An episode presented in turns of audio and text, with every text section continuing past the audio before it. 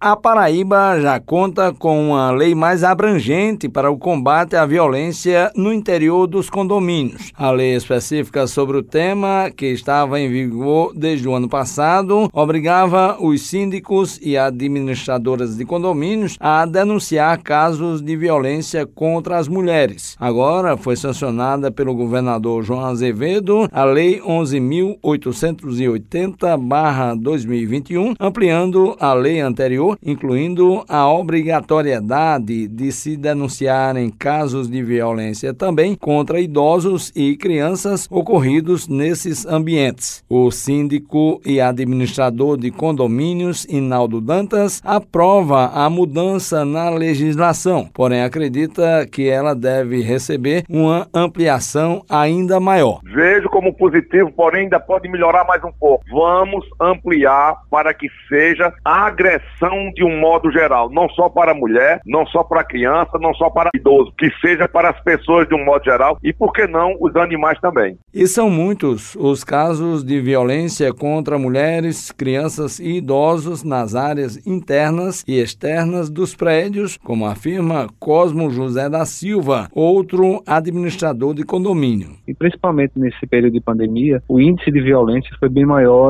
nos condomínios. Algumas pessoas em home office, isso gera atrito entre famílias. Isso já ocorreu em alguns condomínios, um em destaque e houve uma agressão física entre marido e mulher, onde que lá é a síndica, ela foi tentar resolver o problema, abordar o casal e o agressor tanto tentou agredir a própria esposa como a, a síndica, porque era no sexo feminino, achava que poderia fazer isso. Acionamos a polícia de imediato, a administradora deu suporte, foi no condomínio, acompanhou os policiais, o indivíduo foi encaminhado até a delegacia porque foi em flagrante flagrante, e bem como em outros condomínios. Essa lei veio para inibir esse tipo de agressores. Pela nova lei, os síndicos e administradores ficam obrigados a denunciar as ocorrências de agressões a mulheres, crianças e idosos em condomínios residenciais, conjuntos habitacionais e congêneres. Juarez Diniz para a Rádio Tabajara, uma emissora da EPC, empresa paraibana de comunicação.